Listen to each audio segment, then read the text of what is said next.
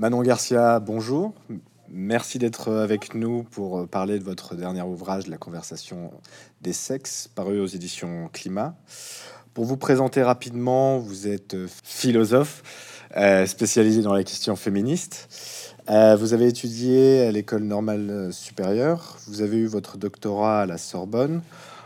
Ensuite, vous avez travaillé à Harvard et maintenant vous êtes professeur chercheuse à l'université de Yale.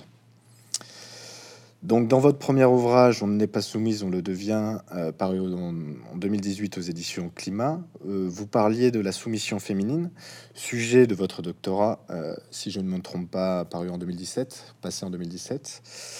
Dans, en 2017, soutenu en 2017. Dans votre nouveau livre, La conversation des sexes, vous étudiez la question du consentement euh, ma première question, c'est pourquoi étudier le consentement à travers le prisme de la philosophie? Quel apport supplémentaire la philosophie peut apporter justement sur cette question-là? Euh, alors, c'est une bonne question, mais d'une certaine manière, elle est posée de façon étrange puisque le consentement est un concept philosophique mmh. depuis longtemps. Donc, c'est pas tellement. Moi, je, n'ai pas euh, l'ambition de proposer la première analyse philosophique du consentement. Il y en a eu beaucoup. Bon, en France, Geneviève Fraisse dit qu'elle a inventé le concept, mais euh, il est déjà présent chez Locke, il est présent chez John Stuart Mill, et il est présent dans toute la philosophie, en fait, euh, après, après Locke, en philosophie politique. Mais c'est vrai qu'initialement, c'est un concept qui vient du droit. Enfin, c'est une notion qui vient du droit avant de devenir un concept philosophique, et qu'aujourd'hui, dans la façon dont on l'utilise euh, dans les débats publics, on ne le pense pas comme un concept philosophique. On pense que c'est ce qui va nous permettre, en gros, de savoir euh, euh, ce que c'est que le sexe et ce que c'est que le viol, pour le dire très vite, très rapidement. Et moi, ce qui m'intéressait, c'est qu'en réalité, euh, cet héritage du droit, cette histoire politique du concept de consentement joue un rôle dans notre compréhension du consentement sexuel. Et qu'en fait, il y a par conséquent un sens, à proposer une généalogie de ce concept, à comprendre quelles sont les forces en présence euh, et, à, montrer qu'en fait l'apparente simplicité de la notion masque en fait euh, de, vrais débats philosophiques, des débats moraux, des débats politiques, des débats juridiques, et que c'est en comprenant euh, ces enjeux qu'on va pouvoir utiliser adéquatement ce concept. Avec l'affaire Weinstein et, le mouvement MeToo, le consentement est devenu un terme clé du débat public sur la sexualité et l'égalité du genre. Comment expliquez-vous l'émergence de cette question dans le débat public? Je, l'explique simplement par le fait que ça fait très longtemps euh, que c'est une notion clé du débat public euh, aux États-Unis et en Angleterre, et que par conséquent, parce que c'est une une notion clé du, de la, du vocabulaire libéral. Hmm. Euh, et que le vocabulaire de la philosophie libérale, etc., est beaucoup plus prégnant dans la sphère publique, euh, notamment aux États-Unis, et que donc euh, cette idée du consentement sexuel, c'est une idée hyper banale, en fait, aux États-Unis depuis 20-30 ans. le, le, le, le viol a été défini depuis longtemps comme non-consentement dans certains États. Et, donc, en fait, euh, c'est devenu un terme du débat public en France par simple importation euh, de, la façon dont le débat était mené aux États-Unis, puisque l'affaire Weinstein, ça se passe aux États-Unis, que du coup, tous les témoignages des actrices se font sous le prisme de la question du consentement. Donc, en fait, c'est, c'est un simple voyage euh, du vocabulaire. Mais en fait, beaucoup d'activistes en France parlaient de consentement sexuel avant euh, MeToo, euh, moi, euh, j'ai donc fait cette thèse que j'ai commencée il y a longtemps, je ne sais plus exactement quand, mais donc que je soutiens en 2017. Donc oui, j'ai dû commencer en 2010-2011. Et je fais, ma thèse s'appelle Consentir à sa soumission. Donc moi, tout le sujet de ma thèse, c'est d'interroger la soumission au prisme du consentement. Donc c'est que ce concept, il existe déjà, il est déjà... voilà, travaillé, il y a une large littérature, euh, je pense que le premier livre, Philosophie du consentement, euh, en langue anglaise, il doit dater du début des années 80.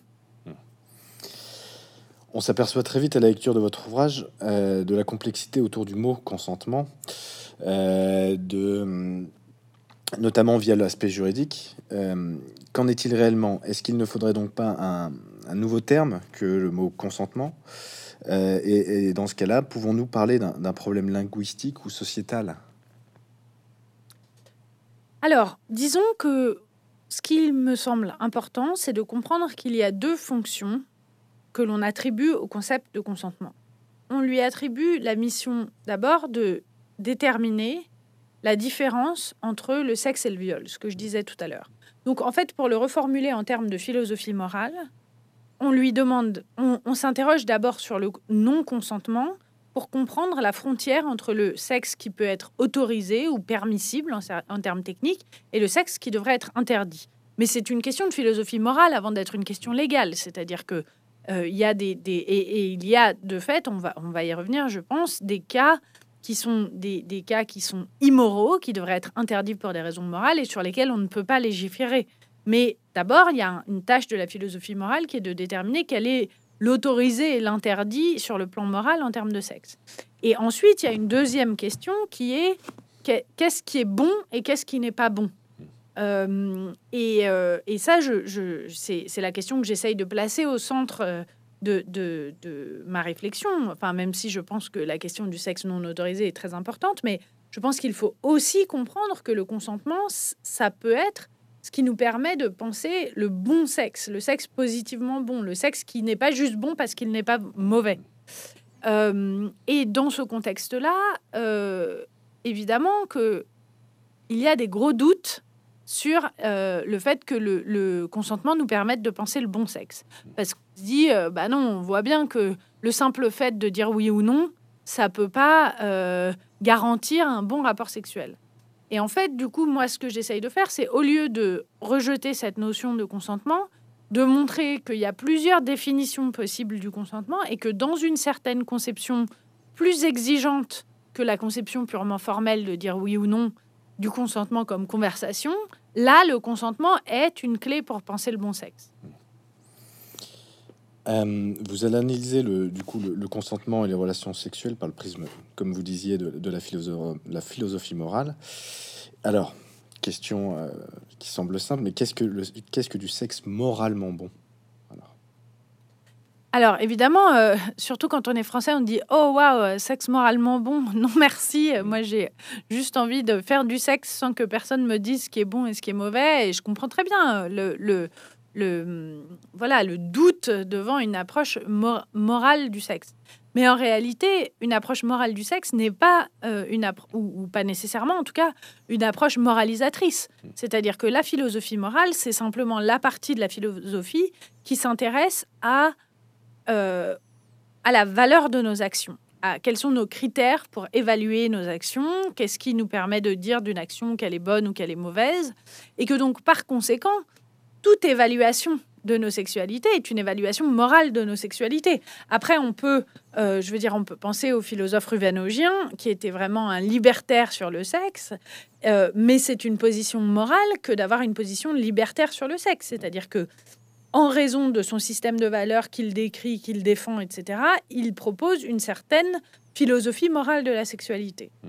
Et donc moi, c'est pas que je pense que euh, seul, le, seul, bon sexe ce serait euh, du sexe euh, hétérosexuel, de longue durée, monogame, etc. Pas du tout. Moi, ce qui m'intéresse, c'est comment on pense nos sexualités et comment faire de nos sexualités qu'elles soient bonnes dans le contexte de la société patriarcale. Hmm. C'est-à-dire qu'en fait, et c'est pour ça que ce livre est d'une certaine manière un peu le tome 2 de mon premier livre, c'est si on, comprend que nous sommes tous et toutes façonnés par des normes de genre qui font que la féminité est en gros une soumission et que la masculinité est en gros une domination, comment on fait si on espère avoir des rapports égaux et, émancipateurs les uns avec les autres? Comment on prend ça en compte pour construire nos relations individuelles?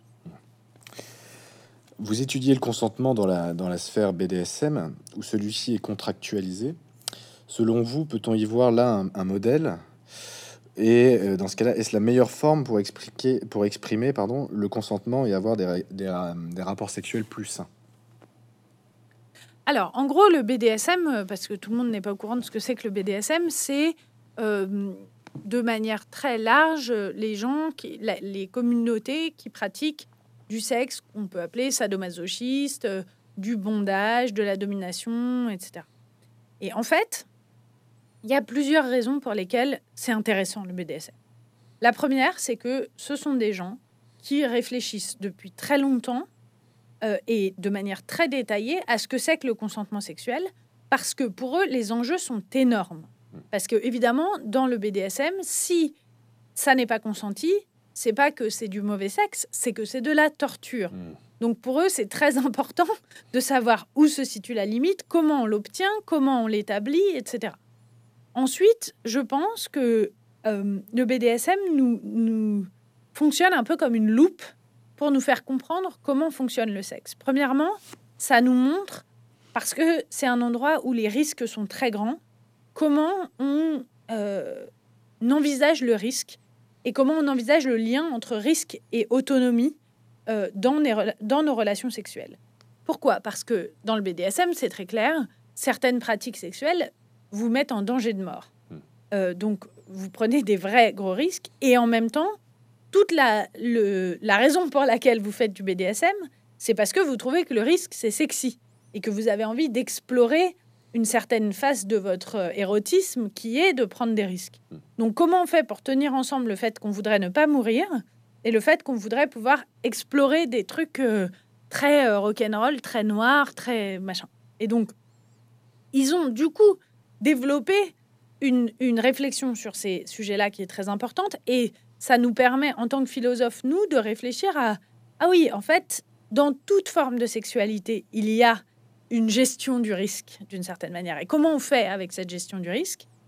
Et enfin, troisièmement, le BDSM a été l'objet de débats très précis sur la façon dont nos sexualités reproduisent les normes de genre de la société et les euh, rapports de pouvoir de notre société. Pourquoi? Parce que s'est développé à partir des années 50 toute une scène BDSM queer, donc de gays et de lesbiennes globalement, qui cherchaient par leur euh, pratique BDSM à subvertir les rapports de pouvoir, à, à, montrer ce qui n'allait pas dans les, rapports de pouvoir dans la société, etc. Et que du coup, pour eux et, pour elles, la pratique du BDSM était émancipatrice. Donc il y a cet aspect-là. Et d'un autre côté, on voit, et on voit de plus en plus aujourd'hui, à mesure que le BDSM est devenu cool, euh, surtout avec Fifty Shades of Grey, etc., que le BDSM peut être utilisé par les gens les plus misogynes et les plus patriarcaux pour justifier des pratiques en disant non mais c'est pas que je suis un gros macho euh, qui torture ma femme, c'est euh, que je fais du BDSM.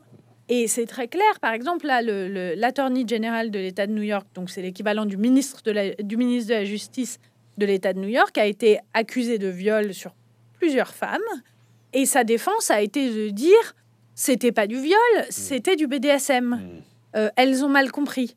De la même façon, on voit apparaître de plus en plus un, euh, ça comme axe de défense des hommes qui euh, torturent leurs compagnes, de dire c'est pas je l'ai pas étranglée pour la tuer, hmm. c'était de l'asphyxiation érotique qui a mal tourné. Hmm. Et donc moi, ce qui m'intéresse, c'est comment on tient ensemble, comment on voit au sein du BDSM que le sexe comme pratique émancipatrice cohabite avec le sexe comme justification des pires pratiques euh, misogynes, d'une certaine manière.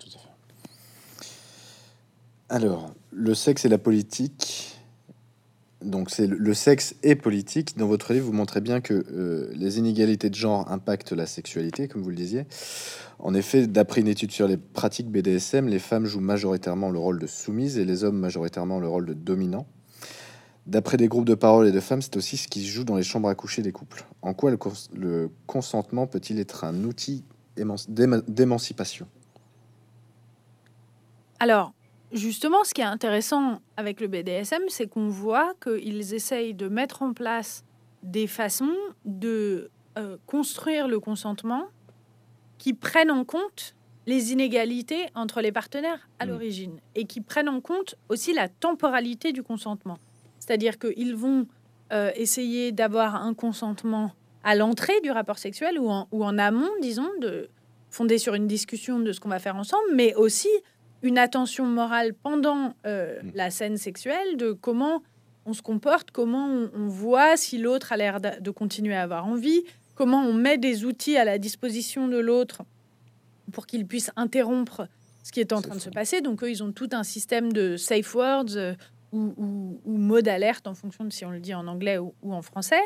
Mais ce qui est sûr, c'est que le consentement peut être, ce que nous montre le BDSM, c'est que le consentement peut être un outil quand il est pensé dans sa complexité pour lutter contre la manifestation des rapports de pouvoir euh, sociaux dans nos sexualités. Alors, Donc, euh, est-ce qu'un contrat euh, de consentement reconnu juridiquement, ce qui n'est pas le cas actuellement, changerait la sexualité des hommes et des femmes aujourd'hui? Mais je crois que personne ne veut de contrat de consentement, en fait.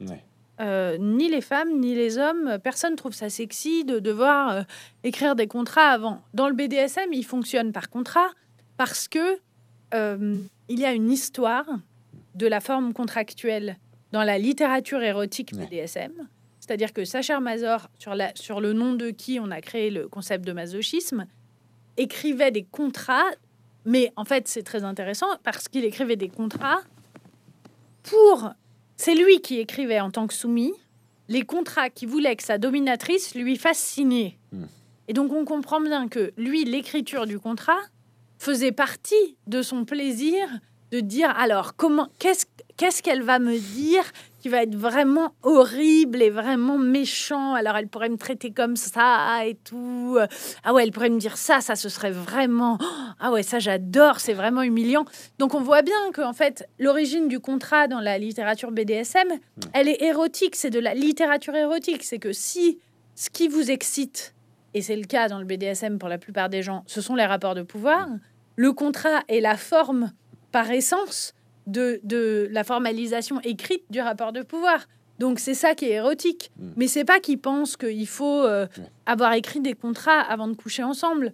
Ensuite, ça a été utilisé pour des raisons stratégiques, pour dire regardez, on a vraiment euh, du consentement. Donc euh, c'est même si vous, qui ne comprenez pas ce qu'il y a d'excitant là-dedans, vous avez l'impression que je torture mon compagnon. Mm. En fait, pour nous, c'est pas de la torture. La preuve, on en a parlé par écrit. Euh, si vous voulez. Mais personne ne pense que dans la vie quotidienne, il faudrait signer des contrats pour avoir des rapports sexuels. Et de toute façon, les, rares cas d'utilisation des apps, là, parce que ça, c'est un grand truc des réactionnaires français de dire Oh, sur les campus américains, on utilise des apps euh, pour s'envahir en l'air. Bon, premièrement, c'est faux.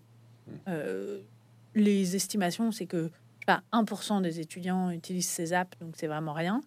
Et deuxièmement, il semble assez clair que les seules personnes à utiliser ces apps sont des jeunes hommes qui veulent faire des trucs pas cool et qui veulent pouvoir se prémunir d'accusations en disant regardez, elle était d'accord. Hmm.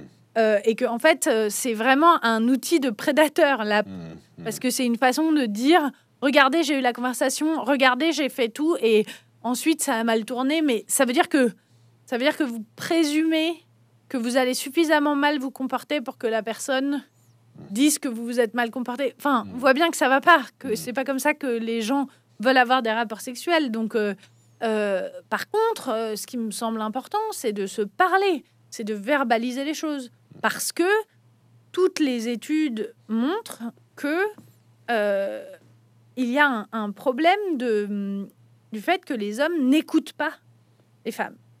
en gros, une intuition qu'on a eue et que, les, gens ont défendu pendant longtemps, c'était de dire, en fait, il y a des viols parce que, euh, bon, parce qu'il y a des hommes fous qui veulent violer des femmes, mais très souvent, il y a des viols parce qu'il y a eu incompréhension, que l'homme voulait et qu'il a cru que la femme voulait aussi. Donc là, là, il y a eu toute une littérature qui s'est développée sur comment on lutte contre ces incompréhensions entre les sexes, comment on éduque les hommes à apprendre le consentement. Et en fait, les études contemporaines de psychologie sociale, où on a pris des gens et on les emmène dans des labos, on leur montre des séquences et on leur dit est-ce que là il y a consentement, là il n'y a pas consentement, etc., montrent qu'en fait les hommes et les femmes hmm. euh, identifient exactement pareil les situations de non-consentement. Et que donc c'est pas que les hommes les identifient mal, c'est qu'ils décident de ne pas s'en soucier. Hmm. Et que donc le problème quand on essaye de répondre à la question pourquoi euh, tant d'hommes violent des femmes et comment faire pour qu'ils s'arrêtent, la question c'est pas qu'il faut qu'ils comprennent que les femmes ne consentent pas, mais c'est qu'il faut qu'ils apprennent que le consentement des femmes compte. Hmm. Dans euh, Pourquoi les femmes ont une meilleure vie sexuelle sous le socialisme de Kristen Gotzi, on observe que les femmes ont une sexualité plus harmonieuse et égalitaire quand il n'y a pas de dépendance économique dans le couple. Qu'en pensez-vous? Ça semble aller de soi. Si vous voulez, en France euh, et en Europe de manière générale, une femme qui divorce ou une femme qui se sépare perd énormément en termes de qualité de vie. Aux États-Unis, c'est 30% des femmes divorcées qui tombent sous le seuil de pauvreté après leur divorce. C'est énorme, 30%. Hein, mhm. C'est une femme sur trois.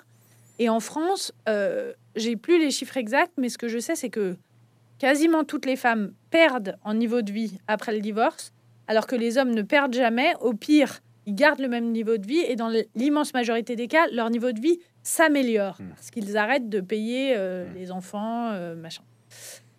Et ça, même quand il y a une prestation compensatoire, une pension alimentaire, etc. Hmm. Donc, vous imaginez bien que si vous couchez, si vous vivez avec un homme avec qui vous avez des enfants euh, et que il veut coucher avec vous, que vous voulez pas coucher avec lui, ou qu'il est un très mauvais amant ou qu'il vous traite d'une manière pas euh, commode au lit, etc. Ça va être, vous allez l'avoir en tête en permanence, que vous êtes dans une situation de dépendance économique vis-à-vis de lui et que donc vous ne pouvez pas vous permettre de l'envoyer se faire voir ou de ou d'exiger davantage en termes de plaisir, de, de désir, etc. Donc c'est pas très compliqué. On voit bien comment la dépendance économique crée de la dépendance tout court qui est pas favorable au type d'égalité nécessaire pour la bonne sexualité. Dans votre livre, vous questionnez la possibilité d'avoir des rapports harmonieux sans domination dans des relations hétérosexuelles. Est-ce que ça s'applique aussi? Euh, Est-ce que c'est d'actualité pour les relations homosexuelles aussi? Alors, ce qui est sûr, c'est que euh, les, relations hétérosexuelles sont les plus violemment euh, affectées par l'hétérosexualité comme système politique, c'est-à-dire et donc comme système de domination des hommes sur les femmes. Mais on a aussi tendance à croire, du coup, à invisibiliser, du coup, la possibilité de violence sexuelle ou de rapport de domination dans les couples non hétéros. Or, la réalité, c'est que euh, dans les couples gays, il y a beaucoup de formes de domination précisément parce que c'est encore des hommes. Et il y a beaucoup de violences sexuelles, même si elles sont moindres que dans les couples hétéros, parce que euh, dans 98% des cas, ce sont des hommes qui violent.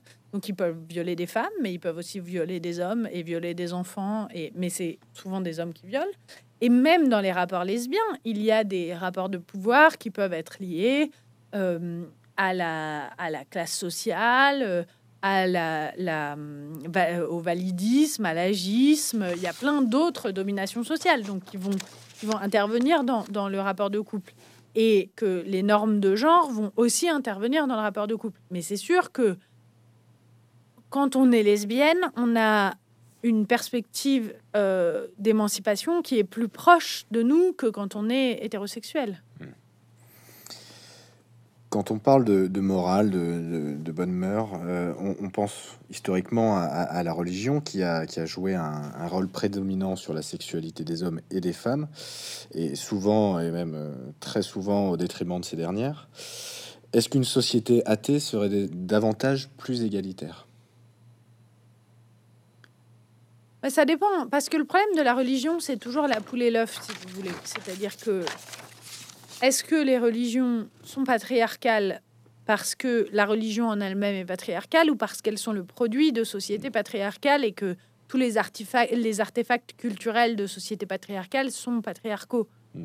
euh, C'est sûr que, étant donné le, le sexisme des grands monothéismes, on peut imaginer que en être débarrassé euh, crée un obstacle de moins euh, à l'égalité des sexes. Mais c'est important aussi de ne pas se servir de cet argument pour dire euh, qu'on va lutter contre les religions parce que euh, lutter contre les religions serait une façon de lutter pour l'égalité des sexes. Ça, c'est pas du tout sûr. Hmm. Euh, et il y a plein de façons d'avoir des rapports euh, euh, euh, voilà, patriarcaux dans des sociétés qui ne sont pas euh, d'abord des sociétés façonnées par les monothéismes. Je veux dire, si vous regardez la société japonaise, la société japonaise, elle n'est pas d'abord façonnée par le christianisme, l'islam ou le judaïsme. Et je veux dire, c'est pas le paradis d'être une femme au Japon. hein. Euh, Est-ce qu'une une des solutions, peut-être, pour protéger au mieux les femmes et vivre plus en, en harmonie et de manière plus égalitaire, ne serait pas de, de vivre dans une société matriarcale? Le problème, c'est que, en fait, il n'y a pas de société matriarcale au sens où elle serait l'inverse des sociétés patriarcales. Il n'y a pas de, de société où les femmes sont au pouvoir. Quand on parle de société matriarcale, en fait, c'est un abus de langage et c'est pour parler de ce qu'on appelle des sociétés matrilinéaires, Hmm. où, euh, par exemple, le nom passe par la mère ou le, ou le, le patrimoine passe par la mère. Mais il n'y a aucune société qui soit matriarcale au sens où les sociétés patriarcales sont patriarcales. C'est-à-dire qu'il n'y a pas de société où ce sont les femmes qui ont, le pouvoir, etc.